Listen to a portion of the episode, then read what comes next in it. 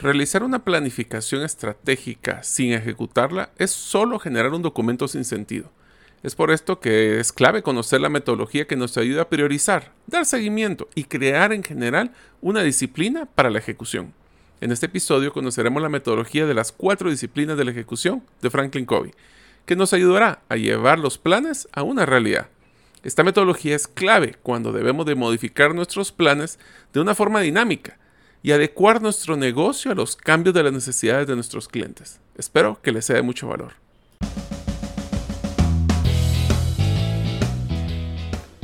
Bienvenidos al podcast Gerente de los Sueños, donde le brindamos las herramientas prácticas, competencias e inspiración para que los líderes de impacto cumplan sus sueños. Soy su anfitrión, Mario López Alguero, y mi deseo es que vivas la vida con pasión, resiliencia y templanza. Bienvenidos.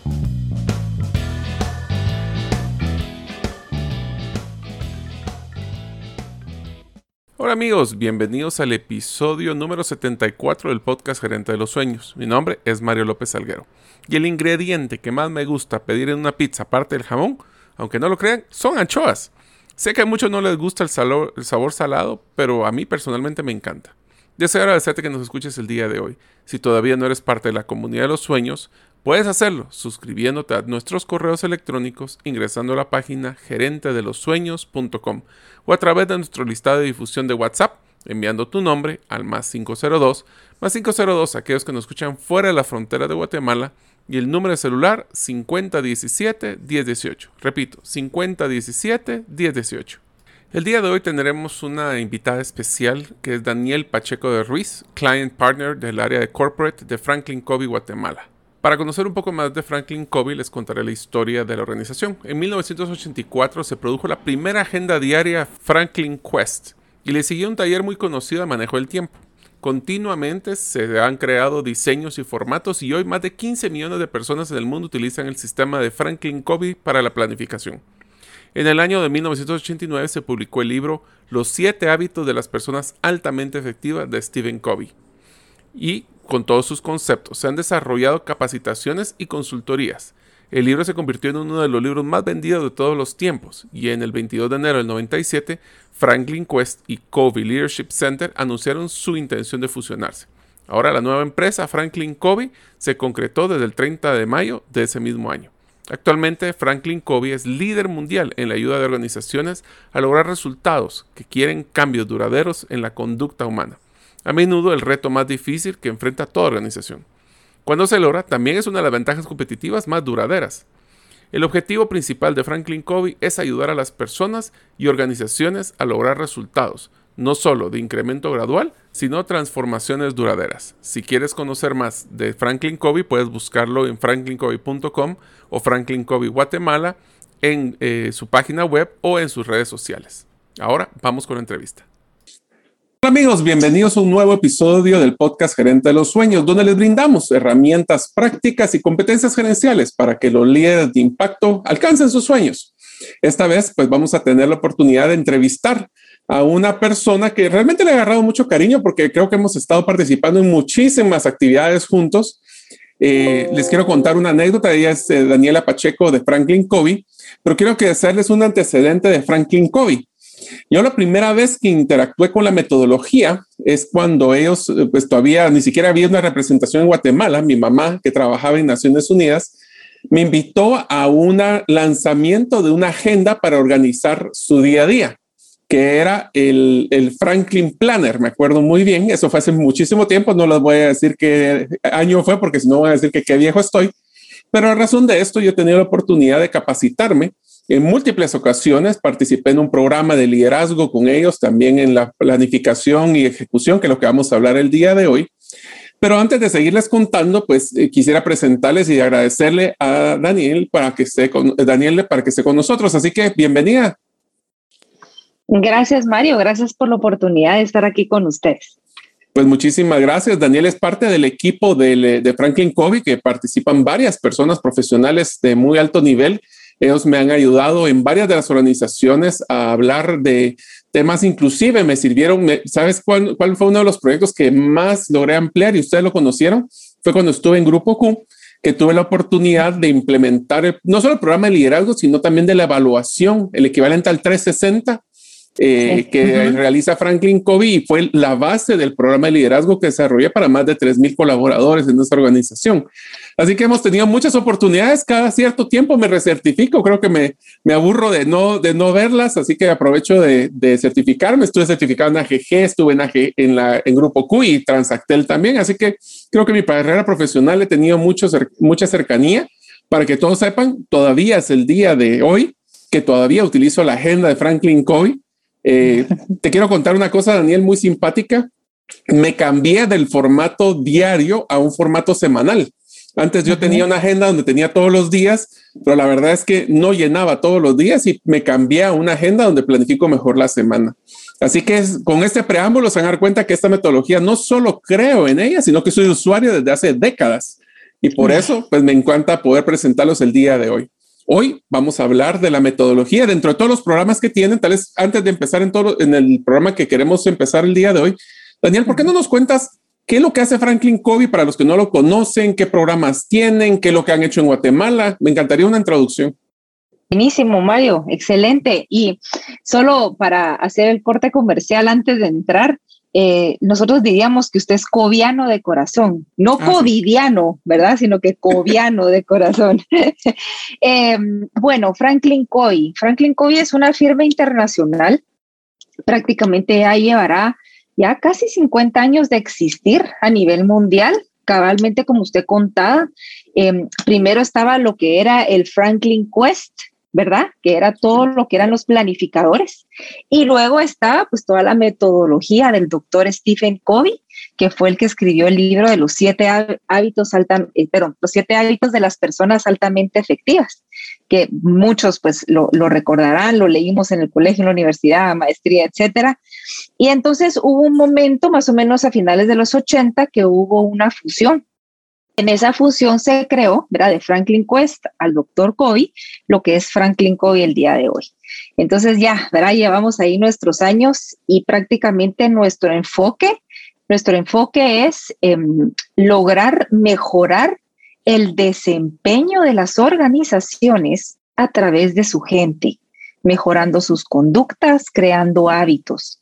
Somos expertos prácticamente en siete prácticas, siete prácticas que van desde eh, ventas, ¿verdad? Servicio al cliente, productividad, eh, enfoque de ejecución, que es un poco lo que vamos a estar hablando el día de hoy, liderazgo. Hay una rama exclusiva para todo el tema de educación que estamos hablando desde colegios hasta higher education, que le dicen que son universidades u otro tipo de instituciones. Y en sí prácticamente pues son em, estas prácticas las que nos llevan a poder mejorar esos resultados, ¿verdad? Ese es nuestro enfoque. ¿Qué hemos hecho en Guatemala? Pues prácticamente Franklin Covey Guatemala ya lleva casi 25 años de estar en Guatemala.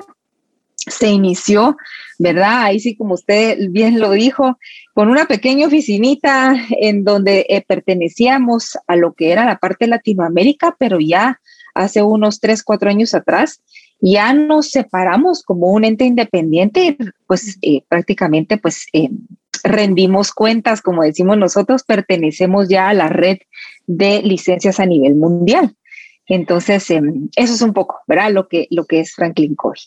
Voy a hacer un poquito porque sé que Daniel es muy humilde, pero les quiero contar que varios casos de éxito de las empresas de Franklin Covey en Guatemala fueron utilizados ya en los eh, materiales mundiales. Eh, me recuerdo muy bien de varios casos de empresas multinacionales, un banco, una telecomunicación, y sé que ustedes también participaron en una aerolínea donde los casos de éxito fueron no solo presentados en el último libro del doctor Covey, sino que también en los videos de capacitación que ahora ya se están viendo en todo el mundo, ¿verdad? Sí, no, re bien. Fíjese que lo que es, bueno, ya el libro, la siguiente edición, primero Dios sale a finales de este año siguiente, pero en la última edición de uno de nuestros libros, específicamente del tema de hoy, habla de cinco casos de éxitos a nivel de Latinoamérica, de los cuales tres de ellos fueron elegidos de Guatemala. Nosotros pues fuimos parte del equipo implementador, lo cual nos sentimos muy honrados. Eh, pero también honrados de que nos hayan elegido, ¿verdad? Como, como esos casos de éxito a nivel de Latinoamérica. Pues bueno, eso demuestra de que la filosofía y la metodología no solo funciona, sino que en Guatemala hay casos de éxito que pueden replicarse a nivel mundial. Quisiera empezar a hacer un preámbulo, eh, Daniel, del tema que vamos a hablar hoy, que son las cuatro disciplinas de la ejecución. Eh, a mí me ha tocado en muchas ocasiones y creo que me, inclusive eh, tengo la oportunidad de haber platicado no solo con las socias fundadoras, sino con el equipo que me ayudaran en algunos casos de, ejecución. Específicamente, esta es una filosofía que me ha ayudado en la vida profesional, que es de que hacer planes pero no ejecutarlos no sirven de nada. Es un sueño sin ejecutar, es lo que digo. Nosotros decimos en gerente de los sueños que para cumplir un sueño solo tenemos que hacer cuatro cosas. Primero es escribirlo, segundo es hacer un plan, eh, ponerle fecha y ejecutarlo. Pues ahora el ejecutar es donde vamos a platicar. Eh, la disciplina, las cuatro disciplinas de, de, ejecución, es un programa que tiene Franklin Covey y hoy vamos a pues eh, ver un pincelazo de qué es lo que se trata. ¿Por qué no nos empiezas a contar de qué se trata la metodología? ¿Por qué son cuatro? ¿Por qué no son ocho? ¿Y qué es lo que se debe de hacer para poder realmente ejecutar los planes que nos proponemos? No solo plan estratégico, sino que puede ser hasta el plan de irnos de viaje. Todo esto aplica para la metodología. Es buenísimo, gracias Mario. Eh, pues prácticamente todos nuestros programas eh, son basados en principios, principios fundamentales, ya así como la gravedad. Simplemente nosotros vemos de cómo poderlos aprovechar.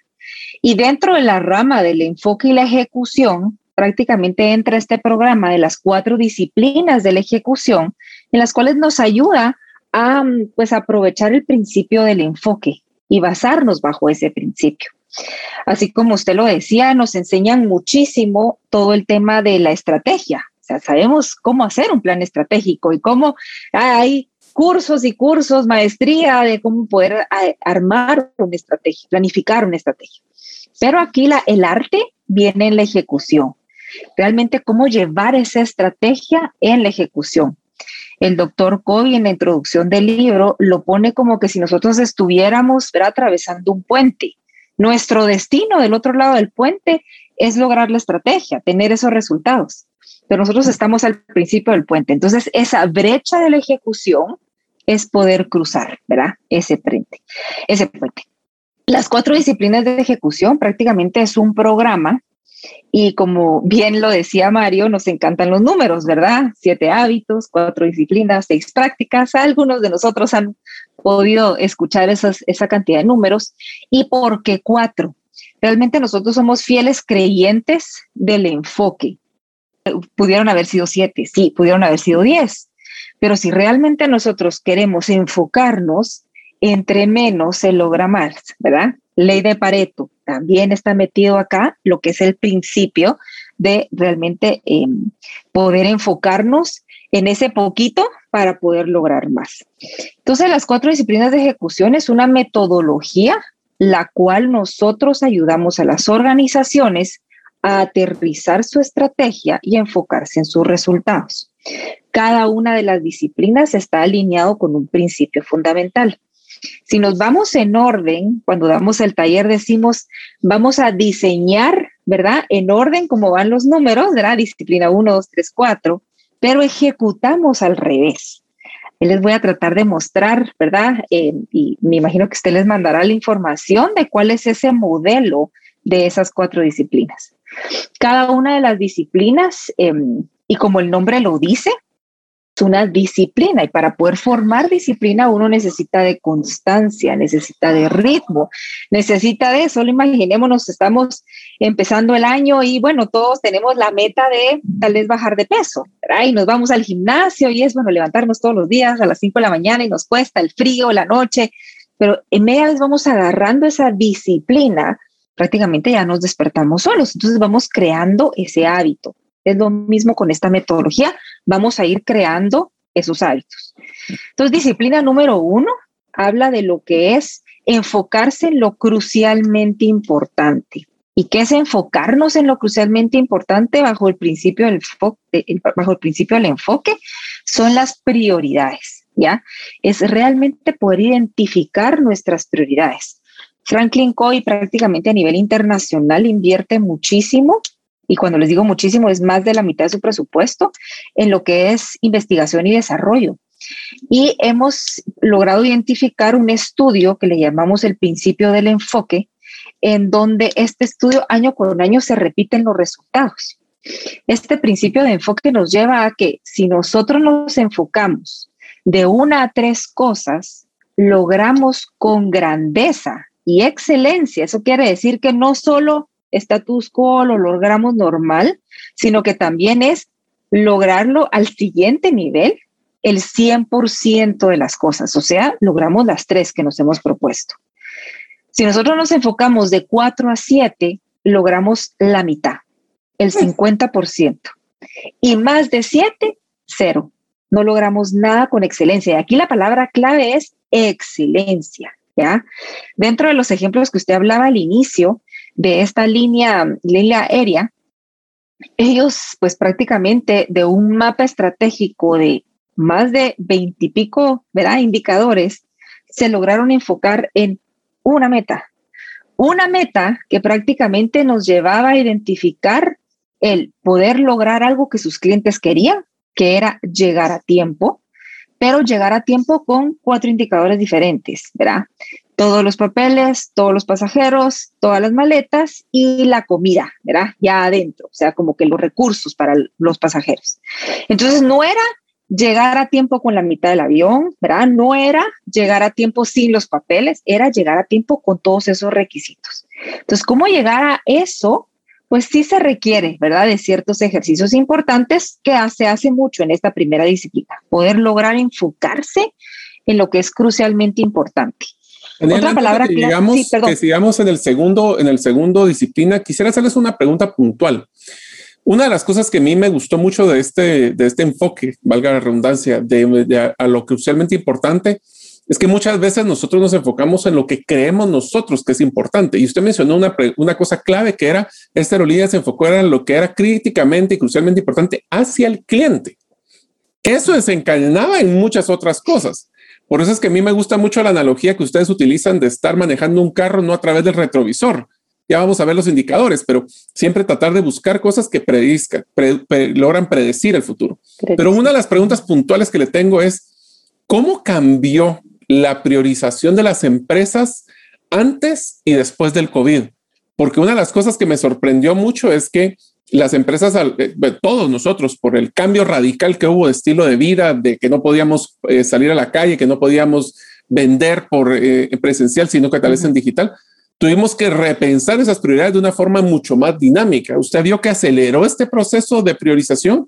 Uno. Y dos, cuando un cliente es tan cambiante, ¿cómo puedo priorizar realmente lo que para él es importante cuando tal vez el cliente ni siquiera sabe lo que es importante? No, buenísimo. Y fíjese que tal vez solo para, para aterrizar, tal vez las la respuesta va a estar muy alineada a las dos preguntas, pero es que para poder identificar esas prioridades, sí se tiene que hacer cierto como ejercicio estratégico, ¿ya? Porque uno va viendo, eh, bueno, uno cuál es la tendencia. Y por supuesto, desde marzo del año pasado, las tendencias que nosotros habíamos pensado como organizaciones, como mercado, como industria en enero 2020 cambiaron completamente el 16 de marzo para Guatemala, ¿verdad? El 16 de marzo del 2020. Nadie teníamos en la planificación estratégica una pandemia. Nadie, o sea, ni siquiera como plan de contingencia, o sea, nada que ver. Entonces, ¿qué es lo que uno hace? Uno dice, bueno, uno se, nosotros llamábamos estas sesiones de reenfoque. Entonces, ¿qué hacemos acá? Es, ok, miremos cuál es la tendencia ahora, ¿verdad? Son sesiones muy rápidas en donde uno va de macro a micro, va viendo qué está pasando en el mercado para saber, eh, hay un concepto clave que se habla aquí, que es círculo de influencia, ¿ya? Y en nuestro círculo de influencia, o sea, nosotros como organizaciones, ¿en qué tenemos impacto? Y luego está el círculo de preocupación. Este concepto lo introduce el doctor Covey en el libro Los siete hábitos. Y en el círculo de preocupación es todo aquello que nosotros no tenemos influencia. Supuestamente, por supuesto, ahí estaba el COVID, ¿verdad? Ahí estaba esta pandemia. ¿Ok? Pero ¿qué podemos hacer nosotros como organización para podernos adaptar a estos tiempos. Eso es lo que se, lo que se mide, ¿verdad? A la hora que nosotros establecemos prioridades. Cuando nuestro cliente es muy cambiante, siempre hay una, una necesidad muy puntual.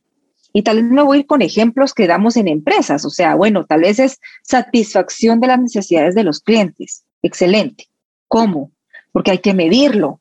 Somos fieles creyentes y esta metodología también viene de mm, uno de los gurús en temas de ejecución, que es Ram Charam. Y él dentro de su libro, ¿verdad? Dice que el arte de la ejecución, él hablaba un poco de em, cómo realmente nosotros podemos identificar lo que es prioritario hacia afuera, pero que sea medible. Somos fieles creyentes de lo que no se puede medir, no se puede mejorar. Entonces, si es satisfacer las necesidades de nuestros clientes, entonces, ok, ¿cómo lo vamos a medir? ¿Será a través de un índice de satisfacción? ¿Será a través de ingresos, más ventas?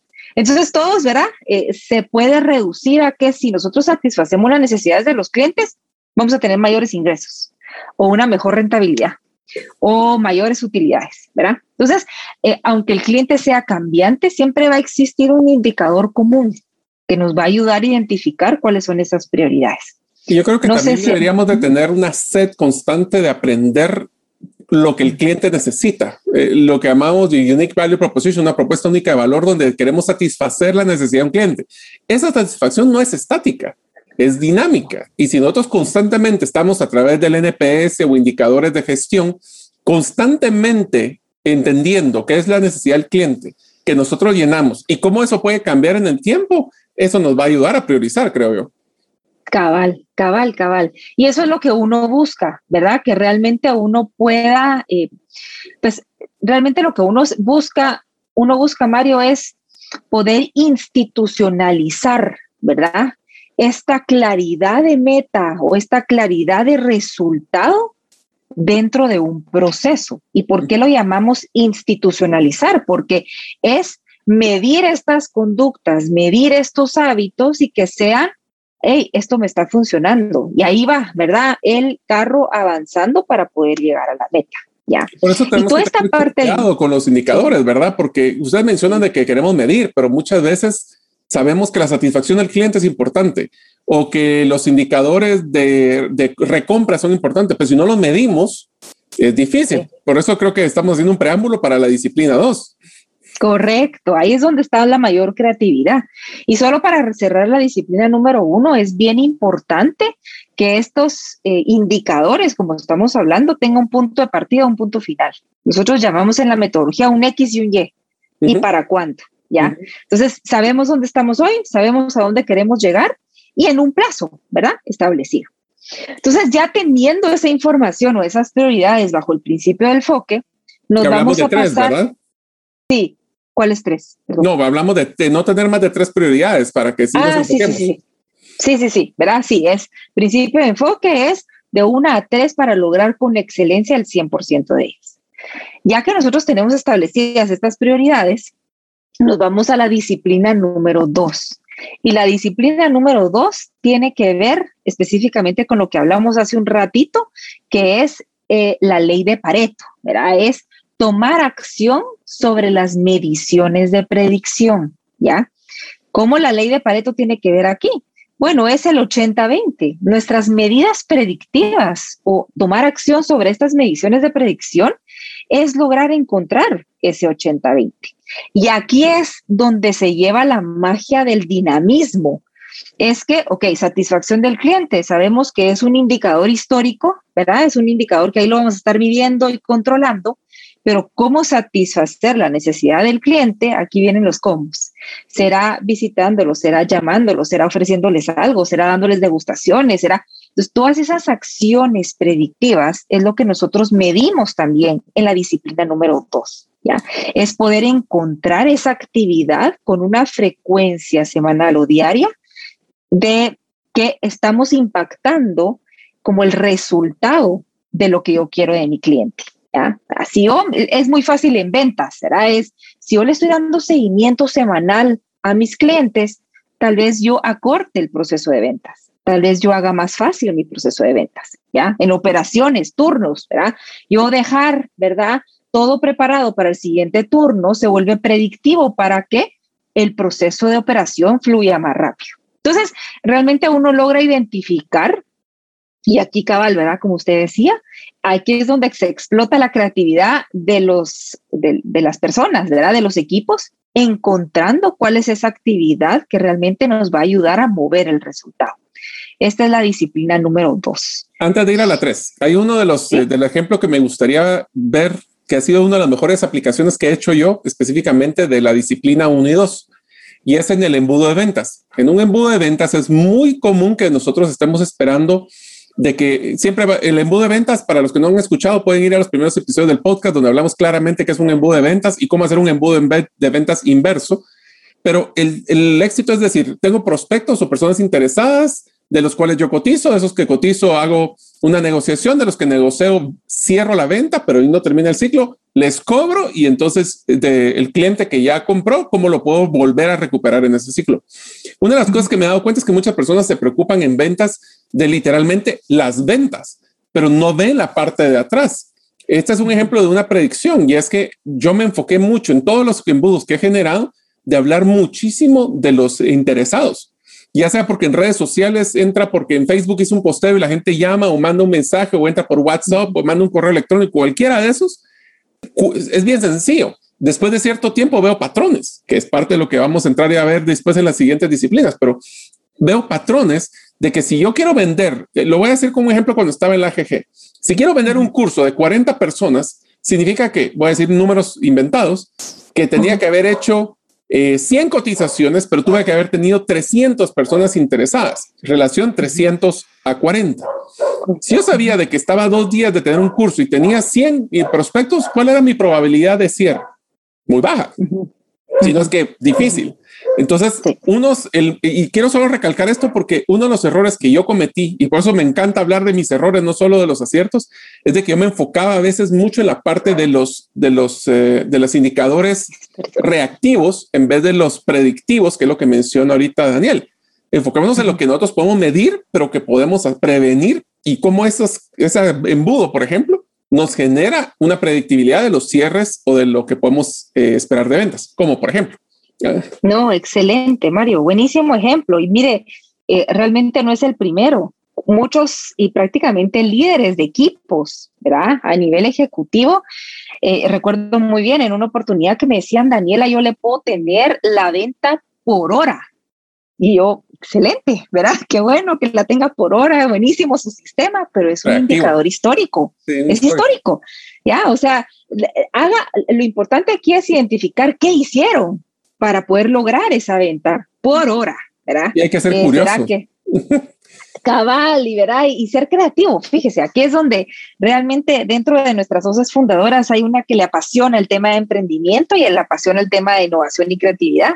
Y aquí es donde realmente explotamos todo el tema de innovación y creatividad en los equipos, porque es encontrar esa actividad que realmente me va a ayudar a lograr esa venta por ejemplo, en el ejemplo que usted nos daba es, bueno, tal vez yo me voy a medir avanzar un paso en el proceso de venta semanal. O sea, yo sé si son cinco pasos, en cinco pasos, o sea, en cinco semanas logré la venta. Puede ser que yo avance dos pasos. Entonces, ahí es cuando uno empieza a calibrar, ¿verdad? Lo que son nuestras medidas de predicción. Entonces, aquí vamos bajo entender las prioridades y entender nuestro 80-20, entender esas actividades que me van a lograr, pocas actividades que me, me ayudan a lograr un mayor número de resultados. ¿verdad? Entonces, Esa es la disciplina. Ahora la número tres. Vamos a la disciplina número tres. Y aquí en la disciplina número tres, si ustedes estuvieran en el taller, ¿verdad? Mostraría que es como que nos, si nosotros nos montáramos en un tablero, ¿verdad? Estas, estas información que les acabamos de decir. La disciplina número tres tiene el nombre de llevar un convincente tablero de resultados. ¿Eso qué quiere decir? que dentro de esta información que nosotros estamos hablando, entender, ¿verdad? Entender qué es lo que eh, se nos está presentando. Tenemos aquí un quote de parte de uno de los creadores de los del programa, en donde dice que las personas y los equipos juegan de manera diferente cuando ellos están llevando una puntuación. Y aquí nos gusta a nosotros hacer la pregunta, bueno, ¿verdad? Y se la hago usted, Mario. Estamos entrando, ¿verdad? Al partido de fútbol. Está jugando Watt en Miami, que creo que acaba de jugar. Y ya empezó el partido, por supuesto. Entramos y ¿qué es lo primero que vemos? ¿Quién va ganando? ¿Quién va ganando? Entonces vemos un tablero, ¿verdad? Vemos ahí el tablero y qué información tiene ese tablero. Pues cuántos goles ha metido cada uno de ellos, cuántos eh, cuántas tarjetas eh, para ver cuánta gente va a sacar seguramente Y las tarjetas, usted, tiempo, ok. ¿Y usted cree que las tarjetas también está puesto en el tablero o solo tenemos? No, el tablero sale en la televisión, pero no el puro tablero del, del campo. Ahí solo tiene dos cosas: es eh, cuántos goles lleva cada uno y cuánto tiempo lleva. Cabal. Por supuesto, llevarán todas las estadísticas detrás, ¿verdad? Indicadores, como usted decía. Cuánto tiempo estuvo la persona con el, balón. tiro que esquina, o sea, todo lo que usted me está diciendo. Pero son dos indicadores clave: goles y tiempo. O sea, quién va ganando, quién va perdiendo y cuánto tiempo nos queda. Esa misma, ¿verdad? Analogía es para un tablero convincente de resultados. Yo tengo mis indicadores históricos, o sea, yo tengo la información de las metas crucialmente importantes, que es disciplina 1, y también tengo la información de lo que son mis medidas de predicción, si me están ayudando, están impactando o no. Y esa es disciplina número 2. Entonces, este seguimiento visual tiene ciertas características, pero creo que la más importante, ¿verdad? Creemos la más importante dentro de la metodología es pasa la prueba de los tres segundos, decimos, en donde rápidamente cualquiera que lo ve, es como que si estuviéramos entrando al partido. ¿Quién va ganando? ¿Cuánto tiempo les hace falta? Eso es lo que uno ve en un convincente tablero de resultados. Entonces, dentro de las organizaciones se ha creado como este, esta como competencia sana porque por supuesto que todos nos queremos ver en verde, ¿verdad? Todos nos queremos ver ganando. Entonces estamos dando y viendo esas mediciones para ver si nos están funcionando, no nos están funcionando, cómo vamos en la meta, qué nos hace falta para poder llegar a la meta. Eso es lo que uno mira en la disciplina, es la dinámica de la disciplina número tres. Aquí diría de que una, usted vio mi tablero de, control que tenía en la asociación de gerentes. Bueno, este es un ejemplo de lo que quisiera mencionarles. No todos los tableros tienen que ser electrónicos, pueden ser cosas tan sencillas como un Excel pueden ser, voy a ir de lo más completo a lo que yo tenía en la AGG. Lo más completo es tener un tablero que se actualice directamente de los sistemas, donde yo puedo tener alarmas y todo eso en la computadora. Eso sería lo ideal. La versión eh, para todos los mortales como nosotros es de que tenemos usualmente un Excel que se comparte una vez a la semana en la reunión de rendimiento de cuentas, que vamos a entrar al tema de eso. Pero el mío, que era uno mucho más sencillo, era una pared que pinté con una pintura de para como pizarra y literalmente mi tablero estaba puesto enfrente de la entrada, estaba en la pared de mi oficina, que daba todo el piso de la oficina, donde todos sabían quién iba ganando cómo, y los tres indicadores claves, cuatro teníamos nosotros, eran un histórico y tres predictivos. Y ahí podíamos ver exactamente cada uno. Solo le voy a dar un par de consejos que a mí me pasó. Número uno, tiene que haber un responsable de quién es el que va a actualizar ese indicador. El número dos es que tienen que estar sumamente claros ese rojo, verde y amarillo para saber si se está ganando. ¿Cuál es el indicador, eh, en la meta que se debe cumplir para pasar de amarillo a verde o de rojo a amarillo, por ejemplo? Y lo tercero, que lo más importante es que todos tienen que saber cómo su trabajo impacta ese tablero. Porque si no, se vuelve un tablero de los, de los del Olimpo que nadie sabe cómo funciona ni qué indicadores tiene pero si yo sé cómo mi trabajo influye cada uno de esos indicadores y cómo yo hago mejor trabajo, si se va a ver el número, crea una como noción de primero empoderamiento y segundo de ejecución y de alineación que tenemos, ¿no cree? No, excelente. Y mire, la conexión, ¿verdad? La conexión de prácticamente los ejemplos que usted daba, daba eh, pues todas esas características importantes. Un tablero tiene que ser visible. Podemos tener todos los algoritmos, ¿verdad? Y todas las claves y en un tablero que va a estar y nadie lo va a poder ver. No, aquí la información tiene que estar visible, así como el ejemplo que usted da en una pared, que lo miren todos, ¿ya? Nosotros hemos tenido ejemplos en áreas operativas, prácticamente, pues, las luces, ¿verdad? Roja, verde, para saber cómo van, o sea, tiene que ser muy visible. Otra cosa importante es que eh, tiene que ser muy claro, no, no esos caminos que nos puedan llevar a saber ni a dónde, sino que, hey, es, si yo hago esto semanal o diariamente, estamos logrando esto. Ok, excelente, ahí está mi prioridad y las medidas predictivas, como usted lo mencionaba. Y prácticamente el hacer responsable, nosotros tenemos, ¿verdad? Dentro de la metodología, más que todo en la disciplina número uno, decimos que la meta define al equipo. Entonces, el equipo responsable, cada uno elige Recuérdense que estamos creando cultura. Hablamos del principio de lo que eran las conductas, los hábitos. Eso es parte de una cultura de una organización. Y aquí esto es un signo de cultura de ejecución. Y dentro de ese signo de cultura de ejecución es empoderarse y elegir planificar, actualizar sus datos, saber cómo vamos, saber, y, y, ahorita en la disciplina 4 vamos a hablar un poquito de esa parte personal de lo que cada miembro del equipo tiene que hacer. Pero es hacerlo visible, tenerlo claro, esos indicadores de éxito, criterios de éxito, saber exactamente qué es estar en rojo, qué es estar en amarillo, qué es estar en verde, usar los colores que son universalmente conocidos para todos. Verde, seguir, vamos bien. Amarillo, precaución, algo nos hace falta para poder llegar. Y rojo, pues alto, algo está pasando, no, no estamos avanzando. Entonces, son colores universales que nosotros podemos usar en este tipo de tableros. Franklin Covey cuenta con... Sí, sí, diga. Perdón, solo quería hacerle un comentario que sí es bien importante con los tableros que me pasó, y es que tenemos que tener mucho cuidado del verde y rojo. ¿Por qué? Porque si llevamos constantemente un tablero en rojo, las personas, los colaboradores pierden el interés de poder trabajar en mejorarlo porque dicen, está en rojo, o al revés. ¿Para Siempre verde, se, se, se estancan, se, se, estabilizan, se confían y rápido se puede ir de verde a rojo. Entonces, hay que tener mucho cuidado con las metas. Y eso sí quiero hacerle mensaje porque estamos muy acostumbrados a, nivel de presupuesto decir, ¿saben qué? Súbele 10% a las ventas este mes o este año. Y cuando se pone a pensar y de dónde va a salir, cuál es la causa-efecto y bueno, hay un proceso de planificación eh, me sorprende muchas veces cómo las personas se acostumbran al rojo o se acostumbran al verde y ya no existe ese empuje adicional, esa mía extra que a veces hay que hacer.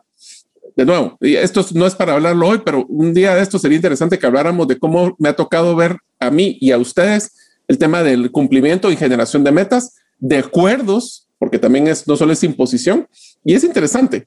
Pero todo esto se basa en que cada uno de nosotros nos comprometamos a poder, y, me gusta el concepto de disciplina, porque esto no es una, una expresión en Guatemala que se utiliza, eh, que se llama llamada de Tusa, que es solo sube, es una euforia y después vuelve a caer. ¿Cómo mantenemos esto como una disciplina, que sería la disciplina 4? Antes de continuar con nuestro episodio, deseo adelantarles una gran, gran noticia. Próximamente les voy a compartir el lanzamiento del primer libro que he tenido el honor de ser coautor con César Tánchez. El libro se llama Las 10 razones para invertir en criptomonedas y 5 razones para no hacerlo. Espero brindarle la noticia del lanzamiento próximamente, así que síganos en nuestras redes sociales como Gerente de los Sueños o ser miembro de la comunidad de los sueños. Ahora continuamos con nuestra entrevista. No, buenísimo. Y solo cabal, eh, solo quería cerrar el comentario que usted decía que mm, sí, los líderes estamos acostumbrados a súbale 10%, crezcamos no sé cuánto, ¿verdad? ¿Cuánto va a ser el impacto en el país? Y bueno, em, una meta tiene que ser realista y retadora. Nosotros le decimos tiene que tener la característica de R al cuadrado, o sea, que sea realista, ¿verdad? Estar viendo rojo, rojo, rojo, rojo, por supuesto nos desmotiva y decimos, ¿y para qué vamos a seguir haciéndolos? Igual no vamos a llegar nunca. Pero tiene que ser retadora, o sea, no quedarse en ese verde en el primer mes, no, o sea, usted ir viendo el avance en donde ah, el desempeño se está viendo, entonces realmente es un reto poder llegar a la meta, ¿verdad? Em, y para entrar, ¿verdad? Entonces ahora ya en la disciplina número cuatro, la disciplina número cuatro engloba a todas las demás. ¿Eso qué quiere decir? En el modelo, ustedes van a ver que tiene un círculo, ¿verdad? Y como cual conjunto, ¿verdad? los incluye. Y la disciplina número cuatro nos lleva a establecer una cadencia de rendición de cuentas. ¿Qué es establecer cadencia? Prácticamente es llevar un ritmo, es llevar un ritmo en donde mismo día, misma hora, mismo lugar. O sea, nosotros estamos creando ese ritmo de todas las semanas estar hablando de lo que es crucialmente importante. Tener un espacio para dar seguimiento a lo que es crucialmente importante. Y unos dirán, ¿verdad? Bueno, ¿es importante o es crucialmente importante? Importante es hacerlo y si yo lo dejo de hacer, bueno, no tiene ninguna consecuencia eh, impactante. Pero lo crucialmente importante quiere decir que si yo lo dejo de hacer, todo lo demás, ¿verdad? Que yo haga no tiene ninguna diferencia sino que es yo lo hago porque lo hago, es lo más, más importante que yo tengo que hacer, es realmente lo que genera mucho más impacto. Entonces, establecer esta cadencia de rendición de cuentas es en equipo le vamos dando seguimiento a los resultados a lo que estamos haciendo semana a semana, a si el equipo va ganando o va perdiendo y qué tiene que hacer ¿verdad? en los siguientes minutos para ganar el partido. Entonces, llevamos una estructura en donde hablamos mucho de lo que son los compromisos adquiridos. Y aquí es donde hablamos la parte personal, la parte de yo como parte de este equipo, ¿a qué me comprometo para poder mover esa aguja más rápido? En tema de ventas, ¿verdad? El ejemplo que usted daba al inicio. Bueno, si mi meta es ventas, es generar cierto número de ventas en un periodo de tiempo y mis predictivas van a ser, ¿verdad? Avanzar un paso en el nivel de ventas, tal vez, ¿verdad? Un compromiso puede ser de que yo haga un filtro en mi pipeline o en mi cartera de clientes. Es algo eventual, algo que tengo que hacer una vez y ya. Esa es la diferencia entre un compromiso y esta actividad, ¿verdad? Que yo hago como una predicción. Entonces, yo tengo la dinámica de rendir cuentas sobre los compromisos adquiridos, doy seguimiento de cómo vamos y, por supuesto, planifico para la siguiente semana cuáles van a ser mis compromisos para ir moviendo ese resultado de una manera más positiva, con mayor impacto, productiva, etcétera. Entonces se crea esa dinámica en donde, y ahí sí que en Guatemala estamos muy acostumbrados a que rendir cuentas es que nos van a contar las costillas, a ver qué nos van a decir, seguro nos van a regañar. No, no, aquí no es rendir cuentas al líder, sino que esto se crea una dinámica en donde nos rendimos cuentas en equipo. Y rendirnos cuentas en equipo, por supuesto, es, pues no queremos quedar mal con nuestro equipo, al contrario, quiero que miren el aporte, lo que yo traigo, ¿verdad? El valor que yo traigo a este equipo. Entonces, en esta dinámica de rendición de cuentas, el famoso accountability, como lo llaman, lo llamamos en inglés, que es una palabra realmente que ha tenido mucho, mucha tendencia en los últimos dos años, es realmente ir contándonos cómo vamos, pero con números, ¿ya? Es ser un poquito más cuantitativo el cómo vamos, no solo ir a contar, mire, me fue bien, sino que nos fue excelente. Cerramos tres ventas de las cinco que habíamos tenido propuestas. Eh, vamos bien en el mes, nos hacen falta estas dos para poderlo lograr. Entonces, realmente vamos escuchando lo que todos estamos haciendo. Tenemos muy buenas prácticas ya dentro de estas dinámicas. Todo lo del equipo se va escuchando esas buenas prácticas y por supuesto aprender de los retos y desafíos, aprender de lo que están haciendo los otros para saber, o bueno, no cometemos ese error o saber cómo lo podemos ayudar. Y eso tiene también un lenguaje eh, peculiar, ¿verdad? Y que lo identificamos como despejar el camino. Entonces aquí muchos los líderes lo que hacen en estas rendiciones de cuentas es despejar caminos. En buen chapín decimos nos vamos con el machete y vamos a quitando, ¿verdad? Toda la maleza.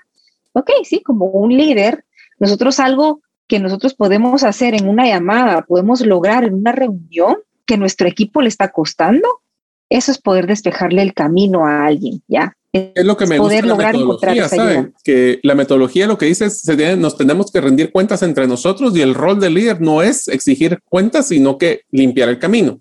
Le voy a hacer un par de comentarios de lo que me, a mí me costó mucho en la implementación de esta última. Uno es que tiene que ser disciplina. Si a mí me tocaba viajar bastante y estar o no estar yo, tenían que seguir las reuniones y tenían que rendirse cuentas. Uno. Dos, es que teníamos que ser siempre X, llegar a Z o X y, o Y igual a, llegar a X en tanto tiempo, porque se vuelve muy fácil simplemente decir, tuve cinco reuniones con los clientes. Sí, pero eso no, no es el indicador o es un predictivo que pudiera llegar. Entonces, el, el, no perderse en el día a día, y aquí es donde se vuelve bien difícil. En el día, en el día a día de este rendimiento de cuentas, es muy fácil que nosotros metamos lo que llama Franklin Covey el torbellino del día a día, que es todas las tareas que tengo que hacer. Que tengo que, por ejemplo, tendría que mandar, si fuera una persona de contabilidad, tengo que mandar los estados financieros, tengo que cuadrar las cuentas, pero esos son el, el día a día. En este rendimiento de cuentas son los, ¿qué puedo hacer yo clave para poder en mi, esta semana? Y aquí tenemos que ser muy realistas. Eso fue otro error que yo encontré es que yo digo, voy a hacer tanto, pero no me doy cuenta todas las tareas que ya tengo en el día a día de esta semana y soy sobreoptimista y entonces empiezo a quedar mal, empiezo a quedar mal, empiezo a quedar mal. Tenemos que estar claro cuál es la actividad que más va a impactar en los indicadores claves esta semana para que así eso es lo que yo me comprometo. Y tenemos que ser realistas de nuestro tiempo, de nuestro equipo. Sabe que es una de las cosas que aprendí eh, algo de la metodología. Existe un concepto que si lo quieren lo pueden usar, que se llama la velocidad de ejecución. La velocidad de ejecución es que tanto un equipo tiene la disponibilidad de, no quiero decir tiempo libre, pero tiempo eh, que podemos capturar para poder hacer procesos de ejecución versus el día a día. Entre más saturado esté un equipo por temas diarios, hay que limpiar y ver qué es importante y si todo lo que están haciendo vale la pena o quitar cosas para meter cosas de mayor peso. Y eso también nos dice que hay equipos que hacen son muy dinámicos, implementan rápido esto y hay otros que parecen dinosaurios, ¿no? No, excelente, buenísimo. Y, creo que algo clave que usted está diciendo es que uno está oyendo y escuchando algo muy bonito y ojalá se pueda, pero la palabra disciplina, y ahí sí que en año de Olimpiadas, ¿verdad? Que gracias a Dios se van a dar ya, es em, nosotros como, em, ¿cómo se les llama a los que van a las Olimpiadas? Se me fue el nombre. Los, eh, los no sé, los participantes de las Olimpiadas. sí, ¿verdad? los deportistas prácticamente lo que hacen para mejorar, irse, por ejemplo, de plata a oro, pueden ser segundos, ¿verdad? Segundos, para poder lograrlo. Pero la disciplina que ellos tienen que tener en alimentación, ejercicio, a lo largo de esos cuatro años de preparación, esa es la constancia que estamos buscando. Y por supuesto van a haber retos y retos importantes. ¿Por qué se cae la ejecución? Muchas veces nos han preguntado eso. Es por ese día a día. Son dos fuerzas ¿verdad? importantes en donde el torbellino, y algunos estarán pensando, bueno, el mío puede ser un tsunami, en donde el día a día nos puede consumir y es algo que nos desenfoca. Entonces, nosotros poder controlar estas prioridades y este enfoque nos ayuda a ir controlando nuestro día a día. No lo va a desaparecer. No hay teoría todavía identificada que nos quite ese día a día de las urgencias, ¿verdad? De los de, lo, de todo lo que es para hoy o para ayer, como decimos aquí en Buen Chapí, pero el poder ir planificando mejor, eso es lo que nos ayuda a poder controlar. Y le quiero contar una cosa, Daniel. Sabe, que, sabe que uno de los, de los momentos en mi vida que más me ayudó esta disciplina fue cuando dejé de ser un colaborador o un dependiente o un gerente en una empresa y me volví emprendedor individual, donde posiblemente dependo de mí mismo eh, mi tiempo. Yo, una de las cosas que no he dejado de hacer y le digo que me ayudó muchísimo porque se pierde uno en los tanta cosa que se quiere meter o en tantas cosas que están viendo en el emprendimiento, por ejemplo, si fuera emprendedor, es que todos los lunes de 7 a 8 de la mañana, todos los lunes le dedico el tiempo para ordenar, priorizo mis, mis actividades, pongo qué actividades quiero hacer esta semana. Todavía me pongo a veces sobre optimista de que a veces quiero hacer más de lo que puedo, pero bueno, esa es parte de la lucha del día a día. Por eso es que esto es un proceso y por eso es que menciona el círculo, Daniel, porque esto no termina. Yo llevo fácil, fácil, unos 15 años usando esta metodología y bueno, tal vez no 15, quedamos unos 10, pero de esos 10 años es una lucha campal. Todas las semanas es de ese enfoque y ese reenfoque y esa disciplina. Hay un, hay un libro que me gusta mucho que, habla del concepto del 1%, de incrementar o mejorar un 1% cada semana. Esto lo que tenemos que hacer es que cada vuelta que hagamos mejoremos un poco más y un poco más y un poco más utilizando esta disciplina. No sé si tiene algún otro comentario que quisiera de la metodología, Daniel. No, que cabal, una de las cosas que usted estaba hablando, el tema de los retos, ¿verdad? Que eh, realmente hemos logrado identificar eh, que van muy relacionados a lo que hemos estado hablando el día de hoy van relacionados también a que eh, la, respuesta ha, venido de las disciplinas. Por ejemplo, uno de los mayores retos que hemos encontrado es que eh, los líderes ¿verdad? y los equipos a veces no conocen la meta. Entonces, el hecho de conocer esa meta, eh, no hacerlo como algo VIP, algo como muy cerrado, sino que el hecho que nos permita conocer el enfoque que tiene la organización nos va a llevar a esa alineación, ¿verdad? Completa. A veces los mismos líderes o equipos no saben qué hacer para lograr esas metas. Como no conocen la meta, imagínense no saber qué hacer para lograrla, no estamos viendo el impacto, que creo que fue algo que usted dijo. Y se da cuenta usted que me estaba a decir y le quiero hacer una pregunta puntual, a ver qué piensa usted. Todos los equipos de las organizaciones deberían de conocer las metas numéricas de utilidad o ventas de la organización o no? Porque esa es una pregunta seguro que le han hecho 20 veces. Seguro, mire, y realmente es una información y nosotros le hemos manejado de dos maneras. Uno, lo que la metodología nos dice es sí, ¿verdad? Dentro de esos casos de éxito en esta eh, empresa en la industria financiera, o sea, una persona en lo más bajo en la estructura organizacional que realmente cuando nosotros nos acercamos a esa persona y le preguntamos, ¿cómo sabes, ¿verdad? tú, cómo tu, tu trabajo, lo que tú haces día a día impacta a las metas del equipo que trabajaba, al que pertenecía. Y él claramente, lo recuerdo muy bien, nos decía, yo sé que estar encendiendo las luces, porque esa era su actividad diaria, encender las luces antes de que se abra el negocio, impacta a la meta número tres corporativa. Nos quedamos con los ojos abiertos, decimos, ¿y cuál es la meta tres corporativa? Y no la deletreó. O sea, nos trae a que nos da una mayor claridad en el impacto.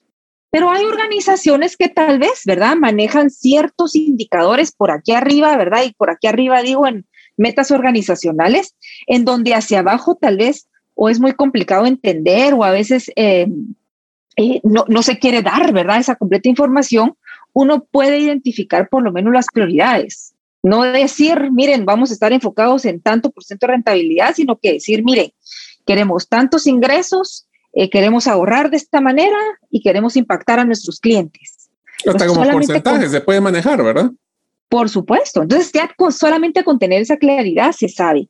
Entonces, conocer la meta y saber exactamente qué hacer para lograrla realmente hace la diferencia. Y solo quiero cerrar, ¿verdad?, con estas dos otras retos y desafíos que hemos encontrado, en donde el no llevar una puntuación, el no llevar un seguimiento, también, ¿verdad? Vamos a ciegas. Vamos diciendo, bueno, es como decimos en Buen Chapín, vamos a estar jugando una chamusca, ¿verdad? Porque no llevamos tablet, no llevamos goles, no llevamos tiempo, sino que hasta que nos cansemos. Pero realmente llevar estos indicadores nos motivan a que nosotros queremos ganar. Y el dar seguimiento semanal, por lo menos dedicar, así como usted lo hace, un momento a la semana para realmente planificar, para realmente identificar cómo vamos sí hace la diferencia a la hora de estar pendiente de los resultados. Y no es estar pendiente, como decimos, eh, vamos a velar el muerto, sino que no, no, no, es estar pendiente en qué puedo hacer diferente para realmente impactar en los resultados de mi equipo, que van a estar alineados a los resultados de la organización. Deberíamos de entusiasmarnos en esas reuniones para presentar todo lo que hemos logrado avanzar y no solo a ver quién le tiramos eh, la siguiente reclamo, ¿verdad? De que no ha llegado a su meta. Daniel, una pregunta, si las personas que nos escuchan quisieran contactarlos, ¿cómo podrían contactar a Franklin Covey eh, específicamente en este Guatemala y también una vez ampliemos hacia los Franklin Covey del resto de la región? Oh, excelente. Realmente, si nos vamos otra vez de macro a micro, ¿verdad? A nivel internacional, pues ustedes pueden buscar en Internet www.franklincovey.com. Esa es la página web de nuestra casa matriz. Nuestra casa matriz está en Estados Unidos y dentro de ahí ustedes pueden encontrar en contactos donde estamos eh, a nivel mundial, ¿verdad? Los diferentes países y luego se van al país que ustedes realmente quieren o, de donde son. Y para Franklin Covey Guatemala pueden poner, ¿verdad? Ahí en, en Yahoo, en Internet, ponen www.franklincoveyguatemala.com o ponen en search Franklin Covey Guatemala, nos salimos ahí de primer lugar y eh, nos pueden identificar, ¿verdad? Nos pueden contactar a través de nuestra página web. Estamos también con nuestras redes sociales como Franklin Covey Guatemala, ahí también, ¿verdad? Tanto en Instagram, Facebook como LinkedIn. Ok, bueno, próximamente hay que pedirle a las socias de que se metan a TikTok a ver si usted le toca bailar. Eso es, ahí lo vamos a ver. es, una broma, ¿eh? no, todos tienen que estar en TikTok. Bueno, pero Daniel, muchísimas gracias por el tiempo. Realmente, eh, yo sé que esta disciplina a mí me encanta, la he utilizado muchas veces. Eh, me acuerdo muy bien que cuando me certifiqué, me gané el premio de capitán de, de ejecución o algo así se llamaba, que era un cuadrito de de, plástico, pero yo todavía lo tengo aquí, lo guardo con mucho entusiasmo y eh, realmente agradecerles su tiempo a usted, a los socios de Franklin Covey Guatemala, que también les tengo muchísimo aprecio, y pues eh, darle la oportunidad que se despide la audiencia. Muchísimas gracias, Mario, realmente por, por la oportunidad. Un poco nerviosa, ¿verdad? Nunca había tenido la experiencia, pero creo que algo clave que usted me dijo al inicio fue, mire, es algo como que si estuviéramos sentados en su oficina ¿verdad? Hablándole un poco de esta metodología que me apasiona. Yo soy fiel creyente de la metodología, no es algo que realmente ha sido, pro, no es algo que nos acabamos de inventar, solo ahorita, ¿verdad? Hoy en día, más de 30 mil empresas a nivel mundial están llevando la metodología. Entonces, solo multipliquemos por la cantidad de equipos que puede tener una empresa, o sea, 600, 700 equipos realmente ahí vienen los numeritos de entender que esto no es algo nuevo, no es que acabamos de inventar el agua azucarada en Guatemala, sino que prácticamente es algo que año con año se va perfeccionando, calibrando y realmente nos ha llevado a poder demostrar que a través de las personas y de sus conductas se mejoran los resultados y se lleva a una cultura de ejecución en una organización. Así que al contrario, Mario, gracias a usted por el tiempo. Pues, bueno, muchísimas gracias. Espero que ustedes realmente aprendan de esta metodología. Les vamos a mandar el, círculo y cada uno de estos pasos en la infografía que les mandamos semanalmente. Si ustedes todavía no son miembros de la comunidad de los sueños, lo pueden hacer suscribiéndose en la página gerentelosueños.com o a través de nuestro grupo de WhatsApp mandando su nombre al más 502 para aquellos que no están en el país de Guatemala y el celular 5017 1018. Espero que este episodio haya sido de mucho valor y espero verlos la próxima semana en un episodio más del podcast Gerente de los Sueños. Gracias por escuchar el episodio de hoy de Gerente de los Sueños. Recuerda que para lograr cumplir tus sueños solo debes de ponerle fecha y tomar acción. Las notas y material complementario de cada episodio puedes encontrarlo en la página gerentedelosueños.com. La música que han escuchado es Feeling Good de Kevin MacLeod y pueden encontrarla en incompetech.com. Hasta la próxima y que sigamos haciendo nuestros sueños una realidad.